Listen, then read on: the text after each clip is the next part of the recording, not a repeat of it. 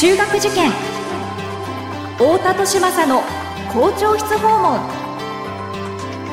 太田利政です。有名中高一貫校の校長室を訪ねていく校長室訪問。今回は1月10日に発売になる私の新刊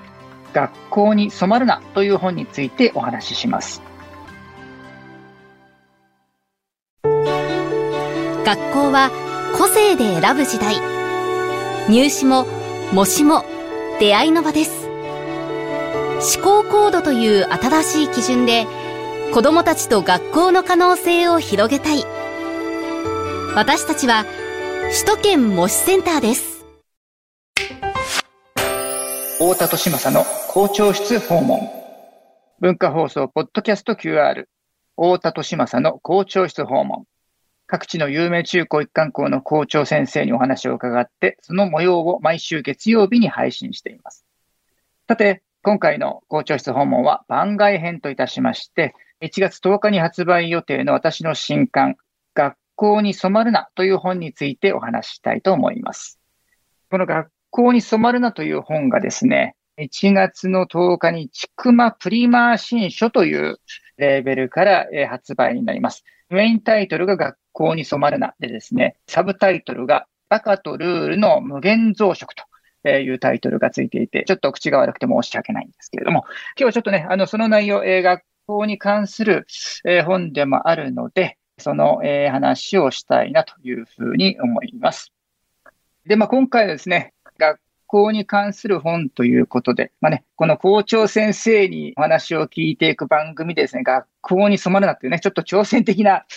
えー、話にはなってしまうんですけれども、まあ、どんな本なのかということをね、ちょっと簡単に、えー、ご紹介させてもらいたいなというふうに思っています。で、その紹介のためにですね、まずは、この初めにの部分ですね。本の冒頭のこの初めに、前書きの部分をですね、2ページほど、えー、朗読させていただきたいなというふうに思います。童話の3匹の子豚を皆さん知っていますよね。子豚の兄弟が実家を出てそれぞれに家を建てます。長男はごく簡単な藁の家をサクッと作ります。次男は無難に木の家を作ります。三男は何日もかけてとても頑丈なレンガの家を作ります。そこに狼がやってきます。藁の家も木の家も簡単に壊されてしまい、長男と次男は三男の家に逃げ込みます。狼はどうしてもレンガの家を壊すことができず、とうとう諦め、三人は助かりました。というお話でしたよね。この童話の教訓は何でしょう？きっと学校ではだから楽をしないで三男みたいにコツコツと努力を重ねることが大事なんですと習ったはずですよね。えー、でもちょっと待ってください。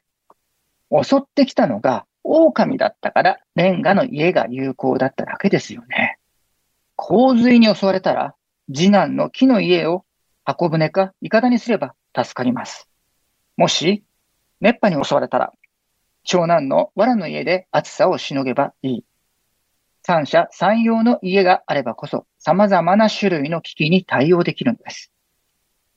このお話の本当の教訓は、3匹の子豚がそれぞれの特性を生かして、自分のやり方で家を建てるのを黙って見ていたお母さん豚が偉いということです。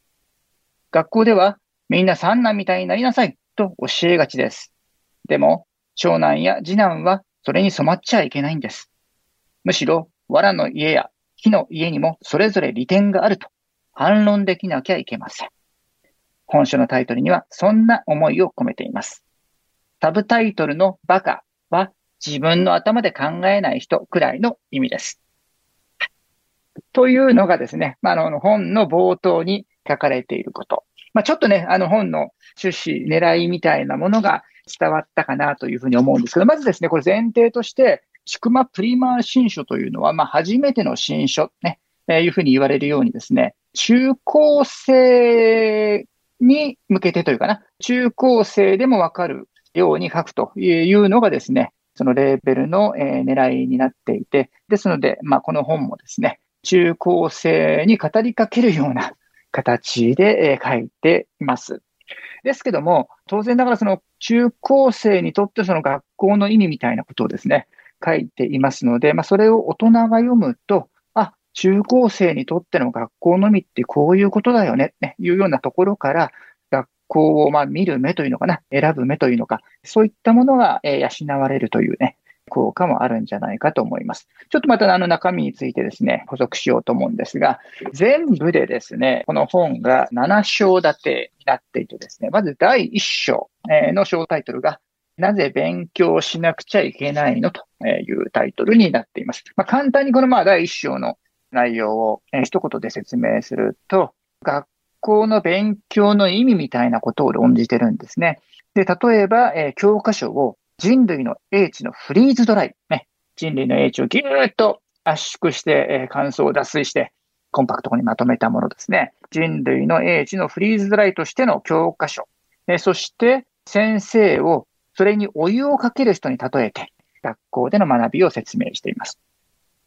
で、第2章のタイトルが、時代は変わっても人は変わらないというタイトルになっています。これからの時代をどう捉えたらいいかということをですね、提案しました。えー、まあ、要するにですね、結論から言ってしまえば、まあ、なんとかなるから焦りなさんなというふうなメッセージを込めた章になっています。そして第3章のタイトルが、出来レースだらけの競争社会というタイトルになっています。この章では競争社会がいかにデタラメであるかということを暴いちゃいましたね。どうせデタラメなんで、落ち込んだりとかね、有頂天になったりしないように気をつけてくださいというメッセージを込めています。そして第4章のタイトルはですね、なぜ大人は髪型や服装にうるさいのかというタイトルです。まあ、要するにあの、まあ、校則とかですね、学校の決まり事みたいなことについて考察しているんですけれども、まあ、その学校の中の話だけではなくてですね、さらに少し発展して、民主主義社会の市民の視点から学校を見てみるという書き方をしていました。まあ、ちょっとね、難しい内容になっているかなとは思うんですけれども、民主主義が多数決じゃないと、ただの多数決じゃないというところが中高生に伝わればいいかなというふうに思っています。そして第5章が、いい学校より面白い学校を探せというタイトルです。この章では、学校選びという状況を想定しつつですね、学校の価値について語りました。偏差値みたいなものをですね、脇に置いて学校の魅力を語れる人が増えてほしいなっていうふうな願いを込めています。そして第6章のタイトルが、青春の舞台としての学校というね、ちょっと、え甘酸っぱいタイトルがついています。この第6章では人生において無駄こそ味わいなんだというふうなね、ことがメインメッセージになっています。ただしね、その学校というシステムに染まりきってしまうと、このことをついつい忘れてしまうので、えー、忘れちゃダメだよというふうにね、メッセージを込めました。そして最終章の第7章、タイトルが理想の学校なんていらないというね、またちょっと、えー、私らしいへそ曲がりなタイトルを、え、つけていますけれども、この章のですね、趣旨としては、学校というものを生み出した人間の業の深さについて語っているんですね。人間は愚かだからこそ愛おしいわけですよね。学校も同じなんじゃないかな。ねえー、ですから学校もダメでいいし、むしろダメがいい。ね、そんな、え、メッセージを込めた章にえ、なっています。まあ、こういった、え、7章立てになっているんですけども、なんとなくね、どんな本なのかということが、ぼんやりとでもイメージできたでしょうか。この本読んでいただくことによってですね、そもそも学校って何なんだろうとね、えー、何のために行くんだろうと。あるいは、もっと細かい具体的なところで言うならば、わかりやすい授業と、えー、面白い授業の違いは何なんだろうとかですね、え、そういったことに視点が向くんじゃないかな。えいうふうに、え思います。まあ、そういった視点を得ることによってですね、偏差値とか進学実績みたいなね、えー、よくよくその学校を選ぶときに参考にされる、まあ、数値的なもの、データ的なもの、スペック的なもの以外の部分での学校の価値みたいなものに気づいていただいて、本当にいい学校ってどういう学校なんだろう、みたいなことっていうのをね、それぞれの読者の視点で見つけてほしいなえ、まあ、そういったヒントになるんじゃないかな、というふうに思います。まあ、そういったね、この本を読んでいただくことによって、あの、具体的な学校に関しては全くあの紹介はしていないんです。ほとんど具体的な学校の名前も出てこないんですけども、ただこの本を一冊読んでいただくことによって、子供にとっての学校の意味、あるいはその学校に通う意味、みたいなことが見えてくるとですね、きっと学校選び、まあ、受験における学校選びであったりとか、そのための情報収集としてのその学校説明会に参加した時の目の付けどころっていうんですかね、そういったところにまあ新しい視点が得られるんではないかなというふうに思います。ので、えー、これね、中高生だけではなくって、受験生をお持ちの保護者の方々にもぜひ、えー、読んでいただけるといいんじゃないかなというふうに思っています。校長室訪問。今回は番外編。